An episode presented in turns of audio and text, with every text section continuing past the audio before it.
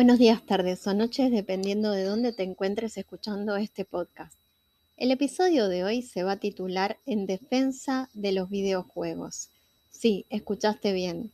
Y no es que no sea una persona que deje de lado el estudio, de hecho, me encanta estudiar, me encantó toda la vida aprender, tengo una mente curiosa por naturaleza, siempre saqué buenas notas en el colegio, fui mejor promedio, a la facultad, tuve que abandonar por temas de infraestructura, porque bueno, la parte de movilidad complicaba y en esos tiempos no teníamos quizá toda la parte virtual que tenemos ahora. Eh, pero de todas maneras quiero sacar un poco ese mito de los videojuegos solo como algo pernicioso. Los videojuegos a mí, por ejemplo, me enseñaron a aprender inglés. Cuando allá hace tiempo empezaba a jugar eh, juegos como Monkey Island de Lucas Art, creo que era. Bueno, sé que tiene que ver con George Lucas, la compañía que lo, que lo creó a ese juego, pero no me acuerdo si el nombre era Lucas Art.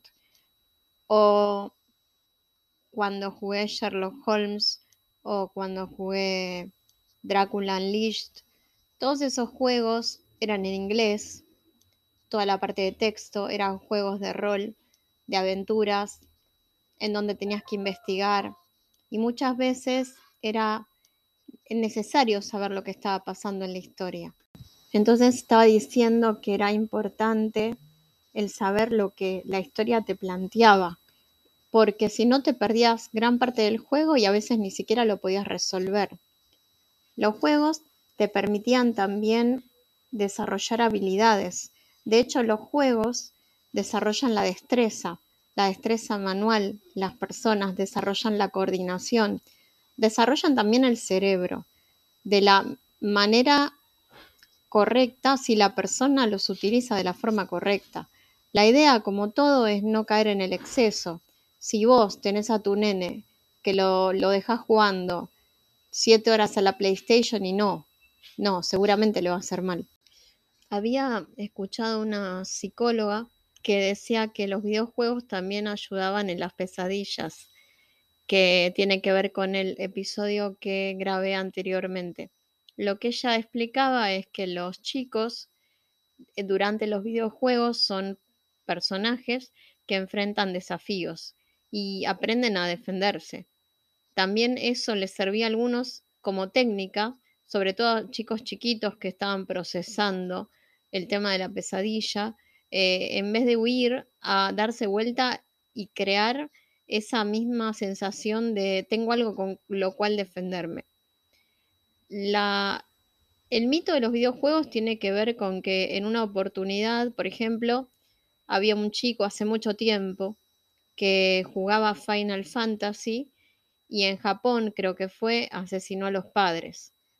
Y también, si no se, eh, si no, no sé, si no estoy recordando bien cuál juego era, pero hace poco, un par de años, una, un joven entró a una, creo que era una mezquita, se puso a matar gente y todos decían que tenía que ver con que él jugaba al Call of Duty o alguno de esos juegos de guerra. Y eso es una malinterpretación, porque en realidad un ser humano normal no va a ponerse a matar por jugar un juego de guerra, como vos no te vas a poner a decapitar gente por ver películas de martes 13 o de cualquier otra película de terror. Lo que a uno le gusta cuando juega un juego es la historia, eh, la sensación de, concreción, el poder alcanzar objetivos. Hay muchos tipos de juego, pero culpar al juego es medio ridículo. Eh, es como un cuchillo. Un cuchillo es una herramienta que usamos en el día a día para cortar la comida, para enmantecar un pan. Tiene mil funciones. Una de ellas es matar. Una. Si nosotros usamos el cuchillo para matar, no tiene la culpa el cuchillo. Distinto sería que fuese un cuchillo creado específicamente para eso, cosa que no es un videojuego. Un videojuego no está creado para que los chicos salgan a matar. Eso es para mí una confusión y un mito porque no, no se lo estudia bien y porque aparte, como todo, en exceso es malo. Pero un videojuego puede servir a un chico también en una época de depresión, eh, más si tiene un mensaje positivo. Y hay de todo hoy por hoy en el mundo de los videojuegos. Tenés juegos de guerra, pero también tenés juegos de puzzles, o sea, rompecabezas. Tenés juegos como el Candy Crush. ¿Cuánta gente no juega al Candy Crush? Tenés juegos mucho más desarrollados como los juegos de las consolas. Tenés juegos como el Resident Evil que tienen que ver con el terror. Pero siempre hay valores en esos juegos. En realidad, si una persona estudiara la mayoría de los videojuegos, tienen valores, valores morales. Te doy un ejemplo. En Resident Evil es el valor del equipo, de ayudarse, de encontrar qué es lo que está pasando, quién destruyó una ciudad. Es el valor de dos personas enfrentando una corporación eh, que usó la farmacéutica en contra de la humanidad. Es una chica salvando una nena, porque en Resident Evil eh, Claire tiene que salvar a Cheryl, a Sherry, perdón. Y en cualquier juego hay valores, hasta en Uncharted, en, bueno, en Last of Us 2, que a mí no me gustó la historia personalmente, pero porque, bueno, no voy a spoilear el juego por si alguna vez alguno lo puede jugar, pero hay valores. Se habla, por ejemplo, de la venganza. Eh, después, prácticamente en todo juego podés encontrar una enseñanza no solamente es un mata-mata. El que dice que los juegos es mata-mata no jugó prácticamente nada o jugó 10 minutos. Sí, están los juegos de guerra, pero son juegos de guerra, o sea que ya la ambientación es esa. Incluso juegos de guerra te enseñan un poco de historia. Había juegos como el Medalla de Honor, en donde estaba bueno el documental que te ponían antes del juego, en donde iban contando cómo había sido el avance de la Alemania nazi o cómo había sido la resistencia. No, no, no está bueno solo ver lo negativo. El juego también te enseña a la memoria eh, de las manos, como el que toca el piano. Sé que van a decir, ¿qué tiene que ver? No, el que toca el piano desarrolla memoria manual. Cuando vos empezás a tocar el piano tenés que mirar las teclas después ya no lo haces. Cuando vos estás jugando un videojuego por primera vez, sobre todo si no tenés práctica con lo que son los controles, los mandos, vas a mirar el botón que tenés que tocar, más que son cuatro botones a la derecha, cuatro palanquitas a la izquierda, dos palancas en el medio, cuatro botones atrás. ¿Cuántos botones son? La primera vez vas a mirar y vas a morir o perder hasta que desarrollas esa memoria. Automáticamente estás jugando lo más bien coordinando los dedos que tenés que, digamos, los dedos que tenés que mover y las teclas que tenés que presionar y los movimientos combinados y no estás mirando tu mano. Eso también es una coordinación del cerebro con la mano y la mano en el ser humano es una herramienta impresionante. Mi gato está muy de acuerdo porque ronronea cuando estoy hablando de esto. Manuel está ronroneando.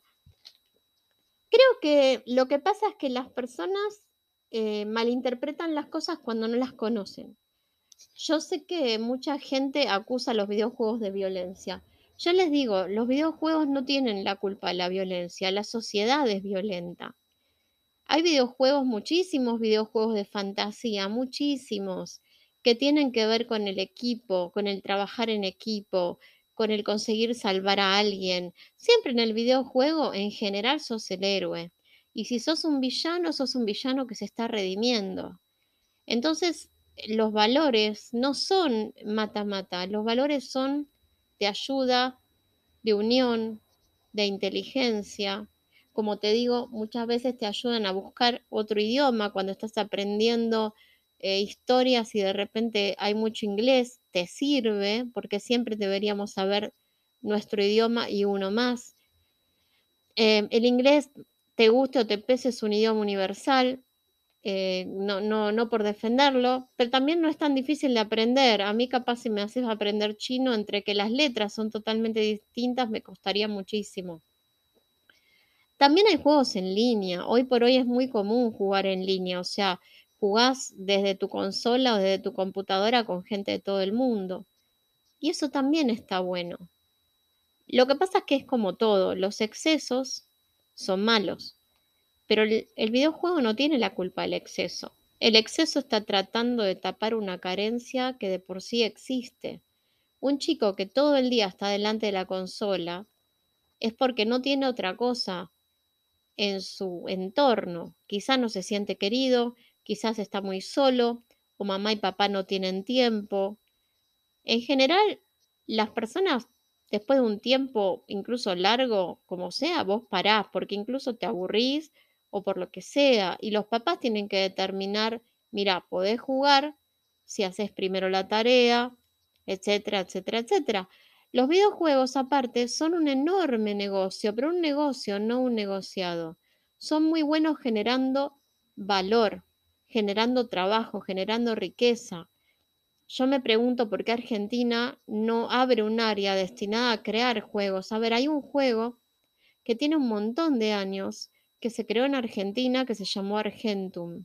Argentum es un juego en línea, creo que sigue existiendo, el típico juego de rol en donde eh, creas un personaje que puede ser un leñador, un mago, un guerrero, un pescador, y tu misión es subir de nivel, subir de nivel, conocer otros jugadores, formar gremios, y era un juego que jugaba gente de todos lados, no solo de Argentina.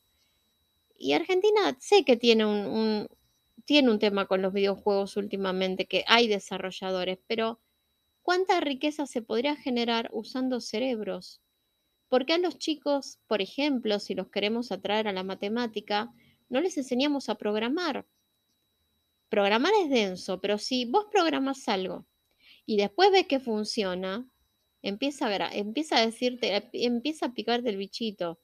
Yo les cuento, allá en la época de los dinosaurios, cuando yo era chica, eh, me regalaron una computadora. Mi primera computadora computadora fue la Commodore 128 que era la Commodore 64 con, con, con, otra computadora más, como decir, que yo le, mi tía me dijo, ¿vos qué querés para los 15? ¿Querés una computadora que en ese momento era wow o querés una fiesta? Yo entre que no podía caminar, bailar no puedo, y la verdad que no soy una chica que ama las fiestas. Nunca nunca lo fui. Entonces yo le dije a mi tía, mira tía, yo quiero una computadora. Aparte no tenía tampoco un grupo grande de amigos. Eh, y bueno, no me arrepiento.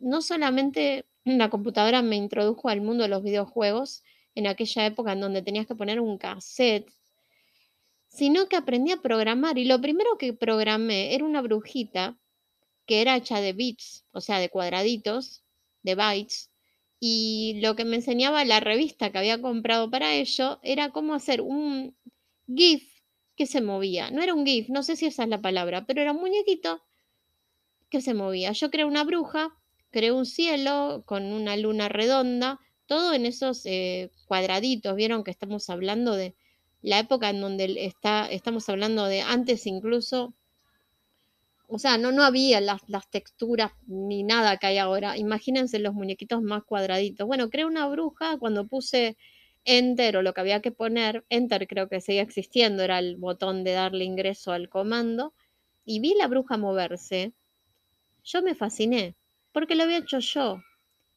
Y creo que los chicos, cuando ven que las cosas funcionan, les gusta y muchos están eh, metidos en el tema del videojuego. El videojuego genera muchísimo trabajo.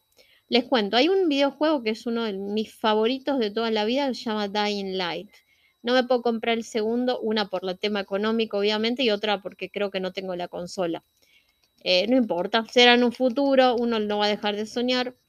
Dying Light lo hace una compañía que se llama Teclan. Teclan es polaca.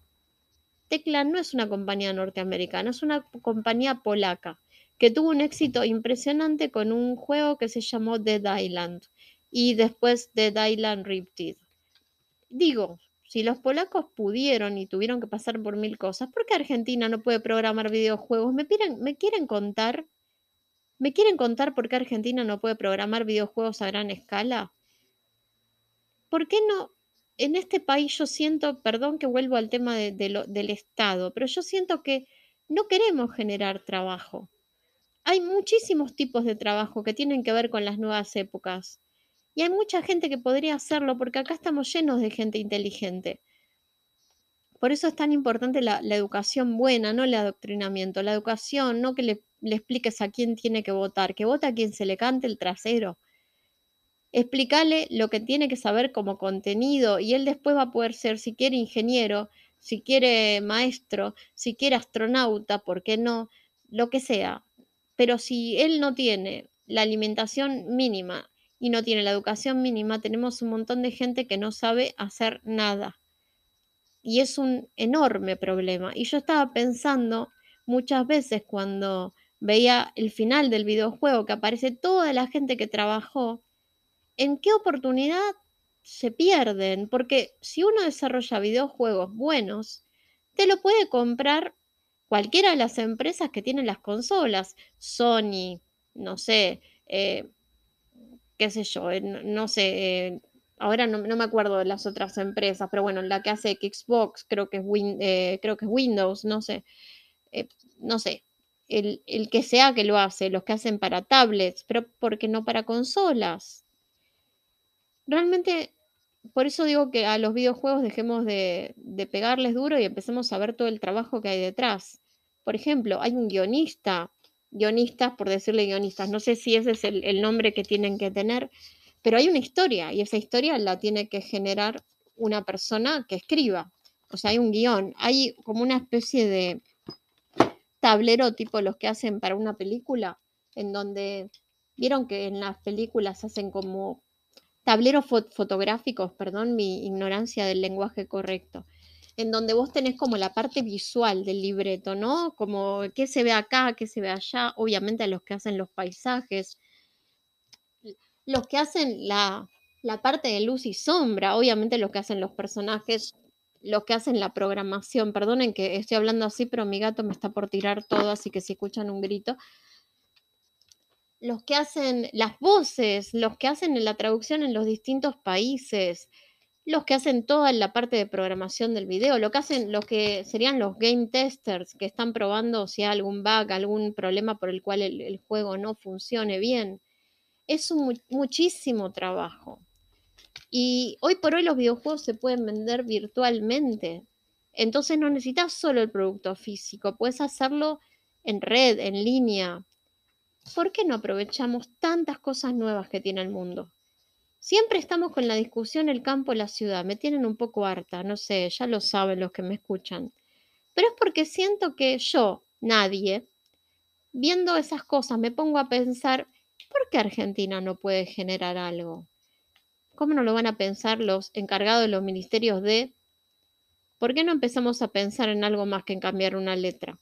En ponernos inclusión de verdad. ¿Saben cuántos puestos de trabajo pueden crear? Y en ese puesto de trabajo puede trabajar un montón de gente. Obviamente que no importa si es gay o no gay. Por supuesto que es inclusivo. No importa el color de piel, nada más importa que te den una computadora y te enseñen a programar. Puedes trabajar en línea con gente de otros países incluso, cosa que se hace. Así que los videojuegos para mí no son algo malo, son algo bueno. Eh, tienen un montón de cosas que resaltar y como padres tendríamos que explicar esas cosas el videojuego no está mal, está mal cuando la persona lo está supliendo por otros afectos. Es como el chocolate no es malo, ahora si te comes 100 kilos de chocolate y no va a ser bueno. La propia consola, por ejemplo, te dice cuántas horas te recomienda antes de parar. No sé, realmente eh, yo crecí mucho jugando y yo como les digo, fui una chica, no digo 10, no me la quiero dar de 10, pero sí fue, si no un 10, un 9.50. Y nunca fue por tener videojuegos, porque los tuve desde muy chica. Fue porque sabía, se podía jugar cuando se hacía la tarea, cuando se había estudiado para el examen. Y aprendiendo eh, a jugar aprendí mejor mi inglés, tal es así que cuando fui al laboratorio de idiomas de la UBA y me preguntaron de dónde había eh, adquirido el nivel que tenía, porque entré en nivel 7 directamente, y yo en el secundario tenía dos horas de inglés por semana, o tres. En la primaria no tuve inglés, no, ahora creo que es obligatorio en primaria y secundaria, me alegro, porque también muchas cosas del inglés, ¿cuál es el tema? Muchas cosas de la informática están en inglés. Y, es, y la informática es el presente y el futuro. Y yo no le iba a decir a mi profesora, a la, la, persona que me tomó el test de nivel de la UBA, mire, porque jugué muchos videojuegos de rol, porque no era, pero en realidad sí era por eso porque no solo jugaba videojuegos de rol que tienen mucho texto, sino que escuchaba muchas canciones en inglés y buscaba las letras. Y aparte me empecé a, cartear, más bien dicho, a emailiar o como sea, con gente de otros países preguntando cosas de cómo era su país, qué les gustaba, o por ejemplo éramos fans del anime y hablábamos en inglés. Y eso me metió mucho más en el idioma que solo el libro, que el libro es importante y hay que tenerlo. La normativa es importante, no la tenés que dejar de lado, pero es muy importante la práctica aparte. O sea que a mí los videojuegos me abrieron mundos, no me los cerraron. Yo disfruté explorando con Lara Croft, yo disfruté matando zombies con Leon Kennedy, yo disfruté matando infectados con, con Ellie y sigo disfrutando, no sé, todas las, las perspectivas que me plantean los distintos universos, porque son mundos y aparte es una forma de soñar que no tiene que ver con drogarse ni tomar alcohol. Y realmente te lleva a otro lugar. Y aparte, digamos, genera endorfinas, porque uno se pone feliz cuando está jugando. Después, si vos sos un frenético que no te gusta perder, no es la actitud tuya, no es, no es, digamos, no es culpa del videojuego. Hay gente que se pone violenta cuando pierde. Bueno, eso ya es cosa de la persona. Por ejemplo, yo no soy tan fan quizá de los juegos en línea de guerra porque es tan mata-mata, tan rápido que no disfruto. A mí me gusta disfrutarlo el videojuego, me gusta poder explorar, me gusta el combate, pero también me gusta la exploración, me gusta tomarme mi tiempo, disfrutarlo. Capaz si es algo tan frenético como los juegos de pelea, no los disfruto. No digo que están mal los juegos de pelea, simplemente que me aburren, porque siempre básicamente hacer lo mismo. Y a mí lo que me gusta es que me plantean distintas etapas el juego. Eh, de todas maneras, no hay juegos buenos ni malos, todos los juegos son buenos. Eh, es el jugador el que tiene que tener buena, buena predisposición y decir cuándo hay que parar y cuándo hay que seguir. Y aparte, tienen lo más importante que, que le puedo recalcar es eh, recordar que siempre tenemos un niño interior y que hay que a, a veces darle como un abrazo, ¿no? El adulto, está bueno ser adulto, tenemos un montón de responsabilidades, hay que cumplirlas, pero también está bueno acordarse que también somos ese niño y darle a ese niño un poco de, de hilo también, de lugar en nuestra vida. Porque si no, ¿de qué sirve la vida si nunca podemos disfrutar, ser felices y jugar? Bueno, porque algún día se animen a jugar un videojuego y lo, lo, vean por ustedes mismos, sin prejuicios, a ver qué pasa. Bueno, muchas gracias por escucharme y que tengas buena semana.